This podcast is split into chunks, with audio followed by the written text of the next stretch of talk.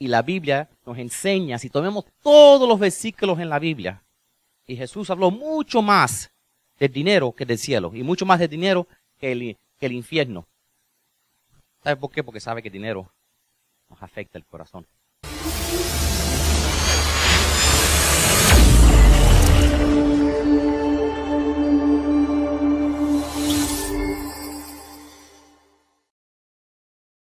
Pero tenemos que recordarnos que el dinero lo único que es es una herramienta y una prueba de Dios. Eso es todo.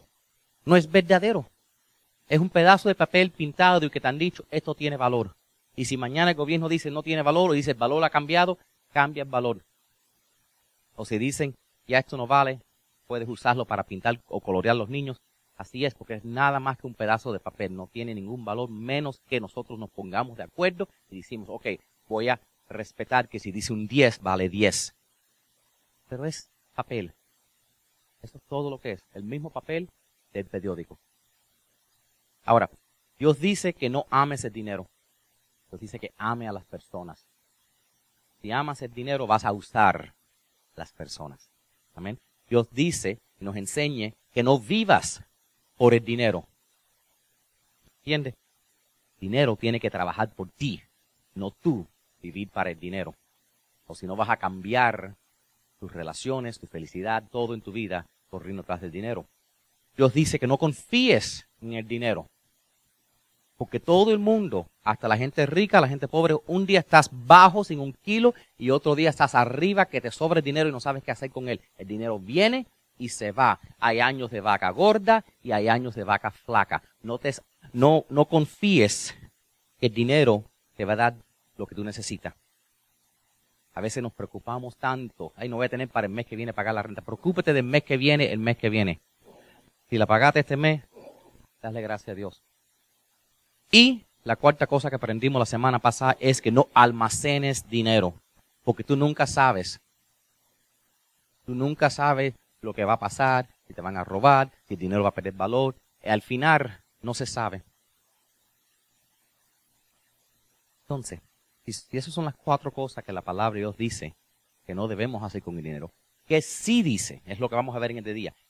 Si estamos en el 2019, ¿verdad? Y en el 2019 establecemos metas nuevas. ¿Ok? Y veo claramente, sin duda, que todos han estado 100% en sus metas porque veo que han perdido, por, cada uno han perdido por lo menos dos o tres kilogramos, ¿verdad? Ya veo que la dieta van bien. Pero como estamos en el año nuevo, es bueno establecer metas. Es bueno establecer metas porque las metas demuestran nuestra fe. Y entonces, yo quiero darle metas. Si van a establecer metas, yo quiero darle metas financieras. Porque tú sabes qué? El dinero nos afecta a todos. Por tan espiritual que seamos, el dinero nos afecta a todos. Dinero, por el dinero, hacemos toda clase de locuras. Entonces, número uno, apunten ahí, quiero que apunten, es que lo primero que la Biblia enseña que sí debemos hacer y tener como meta, ¿verdad? Tener una meta de usar el 10% para honrar a Dios. Entonces apunten ahí, honrar a Dios. Honrar a Dios. Usar el 10% para honrar a Dios. Esto es, obviamente es la primera línea. Obviamente que cuando hicimos el 10%, eso se llama el diezmo. ¿Verdad? Todo el mundo ha oído eso, ¿verdad? Y entonces, ¿por qué es que Dios quiere que hagas eso? Bueno, tres, tres razones que Dios quiere que tú lo honres con el 10%. Una de ellas es porque te ayuda a demostrar que todo en realidad vino del Señor. Tiene sentido, ¿verdad? Número dos, que tú en este momento tienes tu prioridad en el presente, en Dios. Y confías en el Señor que te va a proveer en el futuro. Esas son las tres cosas que tu diezmo ayuda. Ahora, dice la palabra de Dios en Proverbios 3, 9 al 10, dice, honra al Señor con tus riquezas y con los primeros frutos de tus cosechas. Así tus graneros se llenarán y reventar, y tus bodegas rebosarán de vino nuevo. En otras palabras, cuando tú le das al Señor el 10%, dice se va a reventar tu cartera, te va a reventar tu cuenta. Una promesa de Dios. Dios dice, pruébame en esto, a ver si tú puedes dar más que yo. Es como cuando, como cuando los niños, ¿verdad? Y tú le dices, papi, dame una papita de lo que yo le acabo de comprar. Dame una papita, un french fry. No, Dios mío. Vamos a ver si te compro más mañana. Te van a quedar sin ninguno. Si te dieran alguno, a lo mejor le comprarás más. Y a Dios a veces la misma cosa con nosotros dice, wow, solo te pedí una de las diez te di 10 french fries, te pedí que me dieras una, simplemente para mostrar que me amas, y no me lo vas a dar. Wow. Entonces Dios dice, Dios dice que el dinero es una manera de, tú, porque ¿qué es lo que, mira, cuando tú recibes a Jesucristo, ¿por qué no nos vamos, puff, para el cielo inmediatamente? ¿Han pensado en eso? Porque Dios está trabajando en ti. Dios tiene un propósito para ti. Dios quiere que tú seas más como Jesucristo que seas más como Él. ¿Y qué dice la Biblia? La Biblia dice, porque tanto amó Dios al mundo que dio a su Hijo. Dios dio. Dios da. Dios es un Dios. Tanto amó Dios al mundo que dio. Dios es un Dios que da todo lo que tiene. Dice la palabra de Dios. Porque el propósito lo pueden seguir ahí, dice bien claramente que el propósito de los diezmos es porque Dios es pobre y Él necesita tu dinero. Entonces, ¿no, es lo que dice ahí? Ah, maybe tengo yo la, versión incorrecta aquí. Ah, eso a veces pasa. A veces me equivoco. Estaba chequeando a ver si estaban poniendo atención. El propósito de los diezmos es que aprendas a poner a Dios siempre en el primer lugar en tu vida. Tienes que enseñarle a tus niños desde chiquitico que si tienen 10 kilos, que uno sea para Dios. Si tú le das un dólar, dile, mira, el domingo en la iglesia, con 10 sentados. ¿Sabes lo que yo, yo hago con mis niños? Yo le hacía tres sobres. Cuando cogían dinero de cualquier cosa, tres sobres tenían que tener. Porque tú sabes, inmediatamente reciben el regalo de Navidad, el regalo de su cumpleaños y todas cositas de su, para, para los grados tres sobres. Tenían que dividir el dinero en tres sobres. Le dije, en un sobre es una parte que le vas a dar a Dios, dándole gracias a Dios por lo que has recibido. En el otro sobre vas a guardar un poquitico para mañana.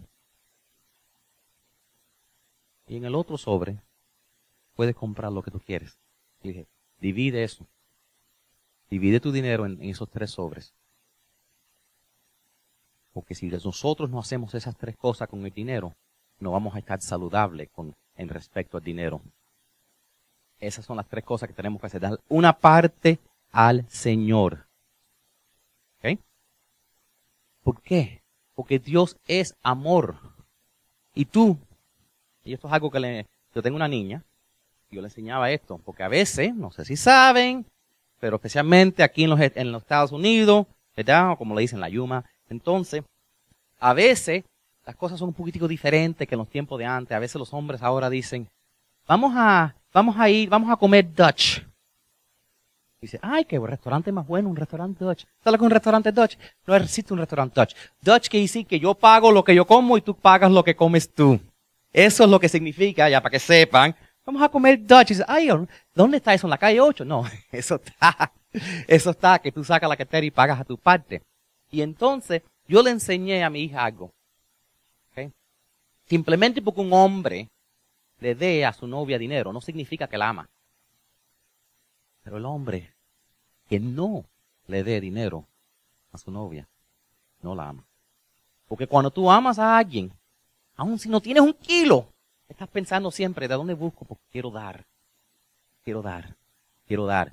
Porque el amor te da, te nace dar, te nace de tu corazón, aunque no lo tengas, te lo quitas de ti mismo si tú amas a alguien y alguien te dio un regalo, tú se lo das y se lo regalas simplemente porque te nace de corazón. Porque donde está tus finanzas está tu corazón. La palabra de Dios dice en 1 Corintios 16, 2, las instrucciones que Dios nos da. Dice, los domingos cada uno de ustedes debe apartar algo según lo que haya ganado y guardarlo. En otras palabras, déjeme explicar cómo trabaja eso no es llegar el domingo a la iglesia y a ver cuánto me queda en mi cartera después de salir anoche. No. es que cuando tú cobres, tú dices, tú sabes qué, yo voy a, vamos a decir, yo voy a dar 20. Entonces tú apartas tus 20 y lo tienes esto para el Señor. Yo igual. Yo cuando cobro, ya digo, esto voy a dar. Lo puedo hacer por cheque y lo escribo y lo tengo ya listo para dar. Ahora, voy a ayudar porque yo sé que a veces pasan las cosas. A veces te queda dinero en la casa, lo que sea. Quiero que apunten otro número. ¿Ok? Apunten otro numerito ahí. 8, 4, 8, 4, 3, 2, 1. 8, 4, 3, 2, 1. Si un día se te olvida tu dinero, tu cartera, lo que sea, y quieres dar, yo no quiero que se sientan mal. Porque no quiero, imagínate ese día. A veces, no, es verdad, a veces uno no quiere ir a la iglesia porque se le olvidó el dinero. O no tiene. Yo sé. Yo sé que ustedes, no, en esta, esta es la iglesia más generosa en el mundo que hay, honestamente. Pero yo sé que a veces se sienten mal y ni quieren venir porque, ay no tengo dinero. Si mandan, vamos a decir que iban a dar 20. A ese número, 84321, textean el número 20, que va a decir, y después va, a venir un link, cliquean en el link, y, y después ponen IBB, y ya te va, y ya los 20 dólares van a llegar. Aquí te va a preguntar en qué tarjeta lo quieres poner o en qué cuenta de banco, lo que tú sea. Boom. Y ya te llega. Lo puedes poner en tu tarjeta de débito, o como tú lo quieras hacer, o lo quieres procesar. Viste, ya no se tienen que sentir mal. Ya no, tienen, no, me pueden dar la excusa, ay, no traí dinero. Entonces, si ya me, pum, cuando tengas el dinero, 84321 y la cantidad. es una manera, así no se tienen que sentir mal. ¿Sí? No me den las gracias a todos a la misma vez, ¿ok? y veces que están, ay, qué contento, los que contentos están, otra manera de dar. Ay, los mensajes de la, del dinero. Vamos a ver si habla de otra cosa mañana. Vamos a apuntar la segunda cosa que Dios quiere que haga con tu dinero. Número dos, usa un poco para guardar y invertir. Guardar y invertir. Esta es la segunda meta que ustedes tienen que tener para 2019 guardar y invertir. Yo sé que algunos de ustedes dicen, pero, pero pastor, es que casi ni puedo pagar las cuentas. No sé ni cómo voy a hacer la primera y ahora tú quieres que, que guardes también. Mira, quiero que hagas algo. Escúchame bien claro en esto. Antes que pagues a Mastercard, págale a Dios y págate a ti. Antes que pagues a American Excess. ¿Se dice así? ¿Excess? No, Express. Yo sé lo que estoy diciendo, ¿verdad? Antes que pagues American Excess, págate a ti. ¿Ok? Dale American Excess, Visa, Mastercard y Discover lo que te sobre después de darle a Dios y a ti. Págate a ti y dale a Dios. Tú mereces que te pagues a ti mismo antes que pagues las tarjetas. ¿Y qué de tu crédito? Bueno, lo peor que puede pasar es que te dañen el crédito y ya no puedes sacar más tarjetas. Y algunos de nosotros nos hace falta que nos dañen el crédito un poquitico para que no den tanto crédito. Okay? Para algunos de nosotros sería una bendición que nos dañaran un crédito por un ratico para darnos un respiro con el dinero. Tú págate a ti mismo. Tú mereces pagarte a ti mismo. Entonces, vamos, vamos a decir que, tú, vamos a decir que tú voy a darle 20 a la iglesia. ¿Tú sabes qué? Di, voy a, y también me voy a dar 20 para mí en una cuenta que no voy a tocar. Voy a coger 20 y lo voy a guardar en un pomo. Voy a coger 20 y voy a poner una cuenta de ahorro. Voy a coger 20, no sé para qué. Maybe, maybe eso termina siendo una herencia. Maybe eso termina siendo para una emergencia. Pero tú sabes qué? ¿Han oído el dicho, dinero llama dinero? ¿Sabe qué? Es verdad. Cuando, dime si no es correcto esto. Hay un dicho que cuando tú te caes te dan con un 2x4 en la cabeza. ¿Han oído eso, ese dicho? Solo, solo mi papá que inventa estas locuras. Cuando a ti te hace falta dinero, nadie te presta un kilo, el banco no te lo da, la tarjeta te cortan. Y cuando tienes dinero y te sobra, te mandan en el correo, mira, una tarjeta, te damos más crédito. Cuando tú tienes, te ofrecen más. El dinero llama dinero. Dios nos está probando que somos mayordomos del dinero. Entonces Dios quiere que usamos el dinero. Coge una parte, si vas a dar 20 a la iglesia, dice, ¿sabe qué? Le doy 20 a Dios, 20 voy a guardar. y guarda los mismos 20.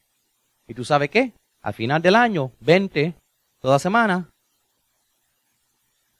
como mil dólares. Mil doscientos. ¿Tú sabes cuánta gente no tienen mil doscientos en su cuenta? Mil doscientos que no se toquen. Hay una pila de gente que no tienen mil doscientos en una cuenta.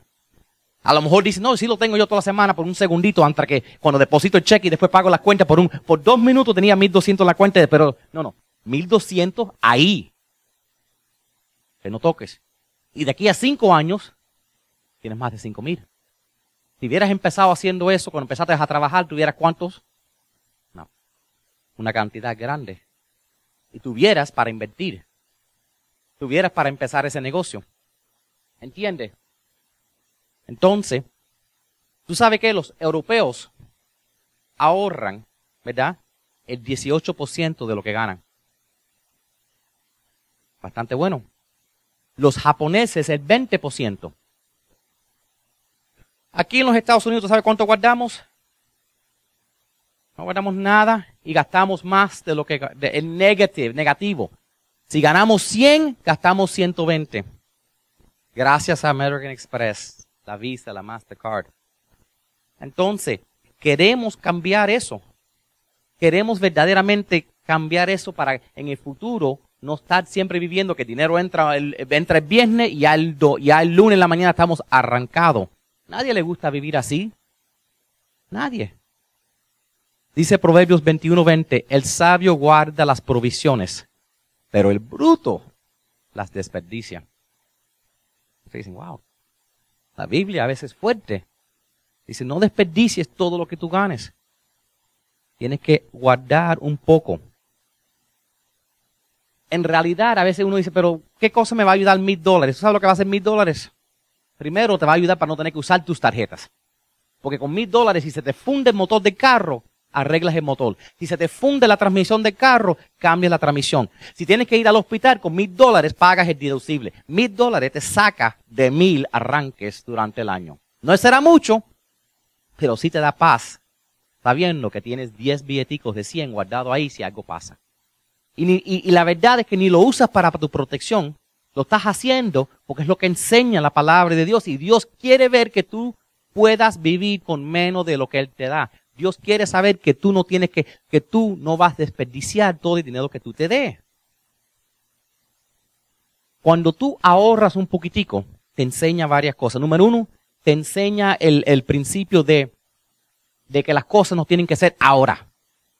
¿Sabes eso? Los niños chiquiticos. ¿Puedo tener un candy? Después. No, ahora después, ahora, después. Nosotros somos igual, somos peor. Salió el iPhone nuevo. Lo quiero ahora. Pero no tengo dinero, no hay problema. Lo cojo fiado, lo pago después, 20 dólares al mes, ¿verdad? Y después cuando venimos a ver tenemos tanta tarjeta que, ay, ¿qué hago? No nos, eh, tenemos que aprender a veces, esperar un poquitico. Si algo vale la pena, es que antes se hacía el layaway, que tú cogías y dabas 20 dólares y cuando lo pagabas te lo daban. Ahora tú quieres que te lo den primero y después ir pagándolo. No. ¿Ok? También, cuando tú ahorras dinero, puedes invertirlo. Entonces eso cambia las cosas. En vez de tú estar trabajando constantemente para tu dinero, tu dinero puede estar trabajando para ti. Yo a veces me pongo a pensar, yo tengo un carro que lo que voy a echarle la culpa a, los 40, que tengo casi 50. Pero dicen que los hombres cuando compren 40 le dan una locura y tienen que comprarse un carro, ¿verdad? Y entonces no quise cambiar eso. Pero yo a veces me pongo a pensar, si hubiera tomado dinero, hubiera comprado un apartamentico, o si hubiera, o si hubiera comprado un trailer, lo hubiera rentado. En vez de yo estar todos los meses dando ese carro casi mil dólares, el carro me estuviera dando a mí mil dólares. Y con eso hubiera pagado la letra de otro carro y me hubiera sobrado dinero. Pero no pude esperar. A veces esperar un poquitico hace toda la diferencia en el mundo. dos de los, de los hombres más ricos que han habido, uno es John Templeton y otro es, Rockefeller. Los dos hacían la misma cosa cuando le preguntaban en las entrevistas, ¿cuál es tu secreto de dinero? Dicen el 80, 20, el 80, 10, 10. O el, el, el modelo de 80, 20. ¿Qué es eso?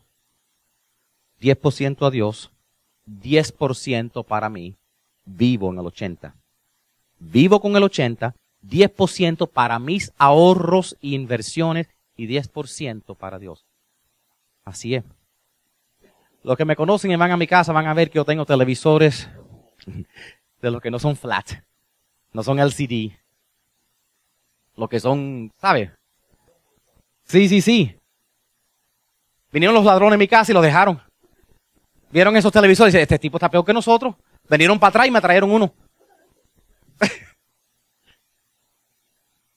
Otro hombre millonario le preguntaron una vez, ¿cuál es tu secreto de dinero? Y él dijo, gástalo, acábelo, trabaja con lo que tiene o quédate sin. En inglés sería, use it, wear it, out, make it do or do without. Si tienes algo, gástalo, úsalo hasta que se gaste o hasta que se acabe. Trabaja con lo que tienes. Yo sé, cuando yo fui a visitar a Cuba, hay que trabajar con lo que uno tiene. No es como, ay, vamos al, hard, vamos al hardware store a comprar. No. ¿Qué hay? Tenemos una liga, un pedazo de tape y una soga. Vamos, con eso hacemos un carro. ¡Bum! Y se ponen a trabajar y inventan con lo que hay. Aquí no, nunca trabajamos con lo que hay. Déjame checar lo que hay en el garaje. No. Es más fácil la tienda y comprar aunque tengo ya a lo mejor lo que tengo aquí. Aquí no usamos con lo que tenemos. Porque es más fácil a veces seguir cambiando. Hicieron una encuesta unos niñitos de 8 a 12 años y le ponieron en una mesa unos marshmallows. ¿Sabes qué son los marshmallows, verdad? Yo sé que se lo han olvidado porque ustedes están todos en dieta en el 2019 y nadie ha tomado un, tocado un marshmallow en todo el año, mucho menos con chocolate encima. Entonces le ponieron unos marshmallows en el medio de la mesa. Uno. Dijo, mira, vengo para atrás en unos minuticos. Si te comes el marshmallow, disfrútalo. Si no te lo comes, cuando venga para atrás te traigo otro. Y vas a tener dos. Bueno, imagínate, algunos de esos niños se ponen a mirar el marshmallow. Ah, se la guava la boca. Ay, ay, ay. Ah, ah, no, sí. Algunos se lo comieron, algunos no. Y efectivamente, los que se lo comieron cuando vino el hombre, eh, con el segundo marshmallow dijo, ay. Y se lo comió el hombre y dijo, mmm, estaba mejor que este tiene chocolate. ¿Verdad? A los, a los otros, obviamente, le dio el otro marshmallow que tenía chocolate. Ahora, ¿qué es lo interesante? Siguieron esos muchachos por los próximos 20 años. ¿Sabe qué? Los muchachos que esperaron los cinco minutos para el, marsh, para el otro marshmallow tuvieron menos incidencias de usar drogas. Menos, tenían, sacaron más licenciados tenían mayores ingresos, familias más felices. Simplemente tener este poquitico de disciplina de no comerse el marshmallow por cinco años mostró en ello un carácter que se desarrolló en el resto de sus vidas. ¿Ok? Entonces, el punto de la historia es si tienen un marshmallow con chocolate, a mí.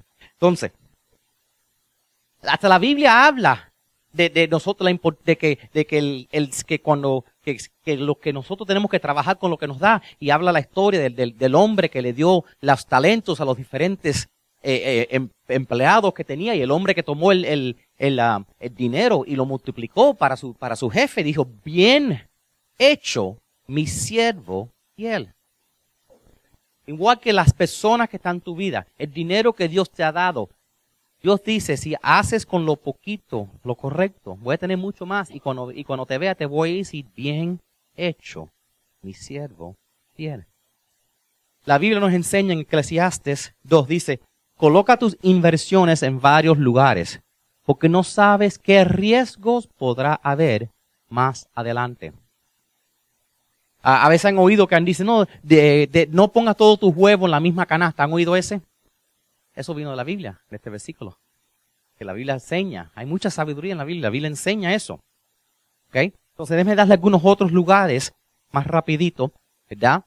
Que la Biblia enseña que debes hacer. Apunten número 3. Usa un poco para necesidades familiares. Usa un poco de tu dinero para necesidades familiares. Y tan pronto que vamos a estar trabajando en el PowerPoint, pronto va a estar todo bien, pero para necesidades familiares.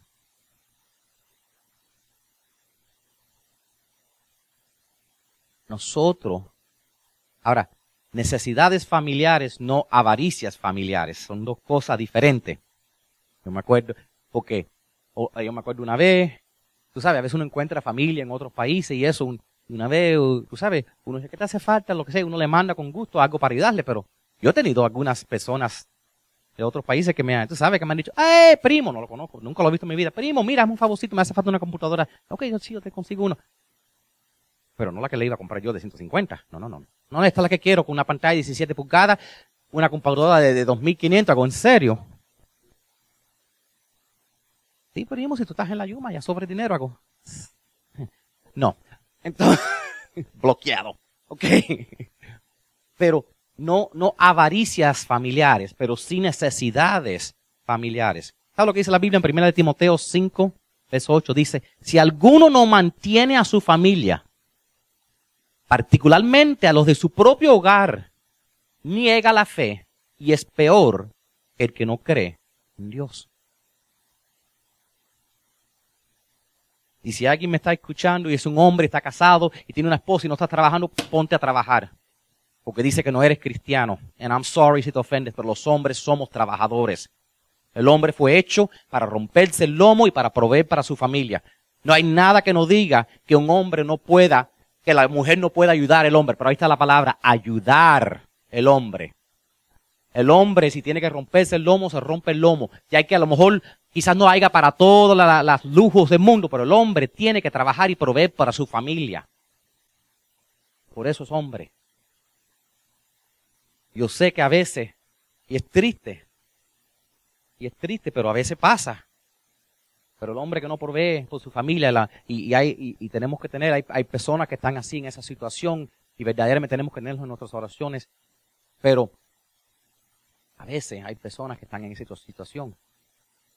Y a veces con esa historia se llevan, se pasa la vida entera, pero nosotros los hombres, cualquier hombre pierde trabajo. Pero busca otro. Busca otro.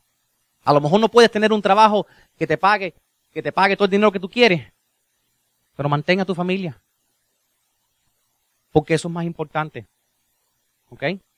Mantén tu familia. A lo mejor no le puedes mandar, a lo mejor no le puedes mandar todo el dinero que tú quieres para atrás a tu país, pero le puedes dar algo. Tú sabes, nosotros somos hombres y tenemos que cuidar de nuestra familia. Y eso es importante. Dice la Biblia, el hombre que no hace eso, y dice que es cristiano, dice, la Biblia, Dios, dice Dios, no lo eres. Estás negando la fe. Los hombres, por eso nos morimos primero. Ustedes nos gastan, acaban con nosotros, pero esa es otra historia. Pero el hombre quiere trabajar, el hombre quiere cuidar de su familia. Amén. Número cuatro, usa un poco para crecer tu carácter. Apunten ahí, crecer tu carácter. Dios te está mirando a ver lo que tú haces con tu dinero. Y una de las cosas que Dios quiere que tú hagas con tu dinero es crecer. No te quedes bruto. Te quedes a veces, ay, yo no sé. Aprende. Dios quiere. Hay personas que nunca jamás tocan un libro en su vida. yo le pregunto a todo el mundo cuando me reúno con, vamos a consejería, le hago la pregunta, ¿tú, lees? A veces me dicen, bueno, eh, leen como, como Facebook o Google. No, eso no es leer, eso es googlear. Okay, eso no es leer. Leer es coger un libro, puede ser electrónico, pero coger un libro y abrirlo, aunque el libro diga, puede ser diferente nivel. Once upon a time there was a princess. Es ok, pero por lo menos lee algo, porque eso, para que no se te gaste la mente. Dice la Biblia que usa un poco de tu dinero para crecer tu carácter. ¿Sabes por qué? Te acuerdas, le dije, hay razones que Dios no te lleva para el cielo inmediatamente cuando te salva. Y uno de ellos es porque quiere crecer tu carácter. No vas a llevar tu cuerpo al cielo. Este cuerpo está roto, menos mal. ¿Ok? Menos mal. Algunos nosotros vamos a llegar al cielo, vamos a ver las mujeres. ¡Wow! Ese es el pelo tuyo de natural. Pero,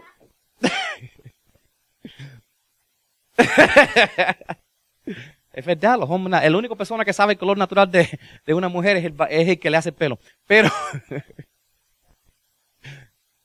pero lo único que nos vamos a llevar para el cielo es nuestro carácter. Y Dios quiere desarrollar nuestro carácter, porque lo vamos a llevar para el cielo. Entonces Dios dice, usa un poco de tu dinero para crecer. para desarrollarte. Dice Lucas 2.52, Jesús, esto, no está en tus boletines, pero Jesús siguió creciendo en sabiduría y en estatura, cada vez gozaba del favor de Dios y de toda la gente. Ahí vemos que Jesús creció en cuatro áreas de su vida. Cuando tú vas a invertir en tú mismo, invierte en cuatro áreas. Intelectualmente, físicamente, espiritualmente y socialmente, tus relaciones. Esas cuatro áreas necesitas enfocarte en ti. Si no sabes comer en un restaurante donde hay que poner los, tenedores en cierto orden, bueno, toma una clase, YouTube, no sé. Pero aprende para que un día, si, si estás en un lugar y te ponen cinco cucharas y algo así, por lo menos no parezca un bruto y digo, ¿qué hago? Para por lo menos tener un poco de cultura. Como digo, todo está en YouTube. Aprende. ¿Verdad? También físicamente, aprender que debemos comer, que no debemos comer. A veces nosotros lo que hacemos, por ejemplo, con las dietas en este año, mezclamos las dietas juntas. ¿Verdad? Vemos, ay, hay la dieta de bajo en carbohidratos. Ok, y hay la dieta de bajo, de, la dieta de, que está bajo en grasa. Ah, yo sé, voy a juntarlas las dos. Ni voy a comer grasa, ni voy a comer carbohidratos. Y vas a ser la persona más miserable en el mundo entero, porque has, has mezclado dos dietas y el cuerpo no tiene los nutrientes que le hace falta. Lee un poco y vas a descubrir que dice, si no comes carbohidratos, tienes que comer grasa. Si comes grasa, no comes carbohidratos. Haz los dos y vas a tener depresión. En serio. Pero eso requiere aprender un poquitico. ¿Okay? También aprende cómo crecer espiritualmente. A veces a lo mejor dicen, bueno, a lo mejor hay una conferencia. Ve una conferencia cada vez en cuando. Ve un concierto cristiano. Tú sabes, cosas que te desarrollen espiritualmente. Amén. Dice la palabra de Dios en Proverbios 10 y 16. Las ganancias de los justos realizan sus vidas. Pero la gente malvada derrocha su dinero en el pecado. En otras palabras, tú puedes usar tu dinero para ayudarte o para acabar contigo. ¿Entiendes? Trata de pensar, cuando tú vas a usar el dinero, hay, hay, tú puedes decir, esto me va a ayudar a crecer o no me va a ayudar a crecer. A ser mejor persona. Dice la palabra de Dios, Proverbios 23, 23. Porque estoy buscando mucho de Proverbios y Eclesiastes, porque fueron escritos por lo que la, el hombre que la Biblia dijo fue el hombre más sabio en toda la historia. Dice Proverbios 23, 23, la verdad y la sabiduría, la enseñanza y la inteligencia son algo que debes comprar y nunca vender. En tu lista de compras, me hace falta cloro, me hace falta papel de toalla, tú, tú, tú. Pon ahí en tu lista, en tus metas para este año, verdad, sabiduría, enseñanza y inteligencia debemos crecernos para ser mejores personas. La Biblia nos dice, esto no está en tus boletines en Proverbios 16, 16, mejor es adquirir sabiduría que oro precioso. Y adquirir inteligencia vale más que la plata. ¿Sabe por qué? Porque con el dinero puedes adquirir, con la inteligencia puedes adquirir el dinero. Y nunca se nadie te lo quita. Lo que tú aprendes, nadie te lo puede quitar y lo vas a tener para toda la vida. Para toda la vida. Entonces tenga eso en tus metas. Puedo usar un poco de mi dinero para crecer. Usar un poco de mi dinero para crecer, ponerme más inteligente, más sabio, todo. Amén. Número cinco. Usa un poco para ayudar a otros. La Biblia enseña que debemos usar un poco de nuestro dinero para ayudar a otros. Use some to help others. Dios te tiene, Dios tiene mucho dinero. Dios tiene todo el dinero en el mundo. Dios no le falta dinero. Dios te puede dar más que la lotería. Dios te puede dar más de lo que tú puedes imaginar. Hay alguna gente que tiene tanto dinero que si se pasaran el resto de su vida botando dinero por la ventana para afuera, no se le acabara el dinero. Pero Dios quiere saber que no lo vas a gastar todo en ti mismo. Dios quiere que cojas una parte para ayudar a otras personas. Dice primero de Timoteo 6, 18, 19, dice, diles que hagan el bien, que se hagan ricos en buenas obras, que den con alegría y que estén dispuestos a compartir. Si lo hacen, estarán acumulando un tesoro en el cielo que será una base firme para el futuro. La Biblia dice que cuando tú ayudas a otras personas, estás acumulando tesoro en el cielo. Hay un grupo en particular que Dios dice que debemos cuidar de. La Biblia habla mucho de los pobres, habla de las viudas, habla de los huérfanos. Dice que nosotros debemos cuidar de ellos.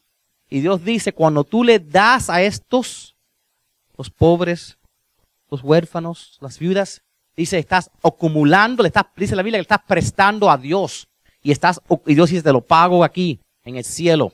Te lo voy a, te lo tengo guardado en una cuenta que no hay interés, no hay taxes, no hay nada, te lo voy a guardar en el cielo. Dice la Biblia en Lucas 16, 9, les digo que usen las riquezas mundanas de una manera que les ayude a ganar la amistad de Dios para que cuando las riquezas se acaben, sean bienvenidos en la casa eterna. Voy a explicar ese versículo un poquitico en, en verdad, pero quiero que apunten, quiero que apunten el número 6. Usa un poco para traer amigos a Jesús. Es la última área que la Biblia enseña que debemos usar nuestro dinero. Y tener como meta es de usar un poco de nuestras finanzas para ayudar a traer nuestros amigos a Jesús. Dice Lucas 16:9. Aquí está la lección. Usen sus recursos mundanos para beneficiar a otros, para ser amigos. Raro eso, ¿verdad? Vamos a explicarlo. Entonces, cuando esas posesiones terrenales se acaben, ellos le darán la bienvenida a un hogar eterno. ¿Qué? Suena como si estamos comprando amigos, ¿verdad? En sí lo estamos haciendo, pero déjame explicarte, no es lo que estás pensando. Si yo, si, si yo y tú somos, tenemos una amistad, y yo sé que tú no conoces al Señor, ¿verdad? Mi deber es ayudarte a encontrar al Señor. Es una manera de mostrarte que yo te amo. Entonces, si yo tengo que usar un dinero y decir, ¿sabes qué? Te voy a comprar un café, te voy a comprar una Biblia, para ayudarte a caminar en tu fe. No estoy ganando, no, no, tú no te sientes, wow, tengo un amigo en ti. Dice la palabra de Dios que Dios se alegra de eso y lo bendice. Y dice, esas personas cuando tú llegues al cielo estarán esperando con los brazos abiertos, dándote las gracias por tú invertir en ellos y ayudarlos en su caminado en la fe. Entonces, si tú ves a alguien un día y no tiene una Biblia, cómprale una Biblia. Tú ves a alguien que necesita algo, ayúdalo. Eh, a veces algo tan fácil, mira, vamos a tomar un café, déjame invitarte a comer y en eso le conversas a las personas y le hablas de Cristo. Porque eso, eso va a tener un valor eterno, ayudar a esa persona llegar y conocer al Señor. Dice el segundo de Corintios 9:13. Muchos alabarán a Dios porque se darán cuenta de que ustedes obedecen las buenas noticias que anuncian sobre Cristo. Ellos verán que ustedes comparten generosamente lo que tienen con ellos y con los demás. Amén, ¿verdad? Un último versículo. No se anden, y esto es quizás el más importante, porque yo sé que están pensando, wow, pastor, tengo que dar 10% a la iglesia, tengo que poner 10% para mí, ya estoy en negativo, quiere que le dé a los pobres, quiere que ayude a mi familia, quiere que le mande, que mande dinero para atrás para Cuba, quiere que coges un poco y le compre una Biblia a alguien, que comprarle un café. En serio, pastores. ¿Y, quién va a pagarme el alquilino? El, el, el, el, el alquiler. ¿Verdad? Esta lista está muy larga. Menos mal que se está acabando la grabación. Mira, mira lo que dijo Jesús. No se anden preocupados por la comida o por la ropa, o por el celular, o por la cuenta de Verizon, o no andan preocupados cómo van a pagar el Comcast, dice, no se andan preocupados de cómo van a adquirir ese nuevo vestido de Michael Kors. Dice, los paganos son los que siempre andan preocupados por esas cosas. Recuerden que su Padre Celestial sabe lo que necesitas. Y lo más importante es que primero busquen el reino de Dios y hagan lo que es justo. Y así Dios le proporcionará todo, todo lo que necesitas. No una parte, todo, todo. Todo significa todo. Cuando yo le digo a mi niño, dame una papita. Cuando le digo, comparte tu papita con tu hermano, el otro, ay, la mamá, tengo 10. Si te doy una a ti, le doy a mi mamá, no me quedo con 8. Y darle una al niñito cruzar la calle que no tiene uno. me quedo con siete. ¿Y qué? Te puedo comprar papitas hasta que te saquen por la nariz. Te puedo comprar papitas para desayuno, lunch y almuerzo. Te puedo, te puedo poner papitas por toda la cama hasta que duerma. Dios dice, a mí me sobra todo. Haz lo que digo. Porque te estoy probando. Te estoy probando si a ver si tú haces lo que te digo y confías en mí, porque tengo toda la riqueza en el mundo esperándote para dártela y quiero ver si puedo confiar en ti. Eso es lo que Dios nos está diciendo. Quiero confiar en ti. No te quiero quitar tus papitas. Quiero que, ver que tú tienes la disciplina y eres suficiente maduro para hacer lo correcto y te voy a bendecir de una manera que se van a reventar la cuenta de banco. No vas a tener que pasarte el año entero esperando para, para el tío Sam que te dé el reembolso del año, de final del año. Te va a rebosar la cuenta. Señor dice, yo tengo todo lo que tú necesitas. ¿Y qué del mes que viene? Preocúpate del mes que viene, el mes que viene. Tú no sabes lo que viene. Escucharon el testimonio y tú no sabes si mañana te da cáncer y te mueres. No tienes que preocuparte de pagar la, renta. Y los, preocúpate de este mes y disfruta lo que tú tienes ahora. Darle gracias a Dios por lo que te ha dado. Y el mes que viene, si estás saludable, lo, lo resuelves. Amén.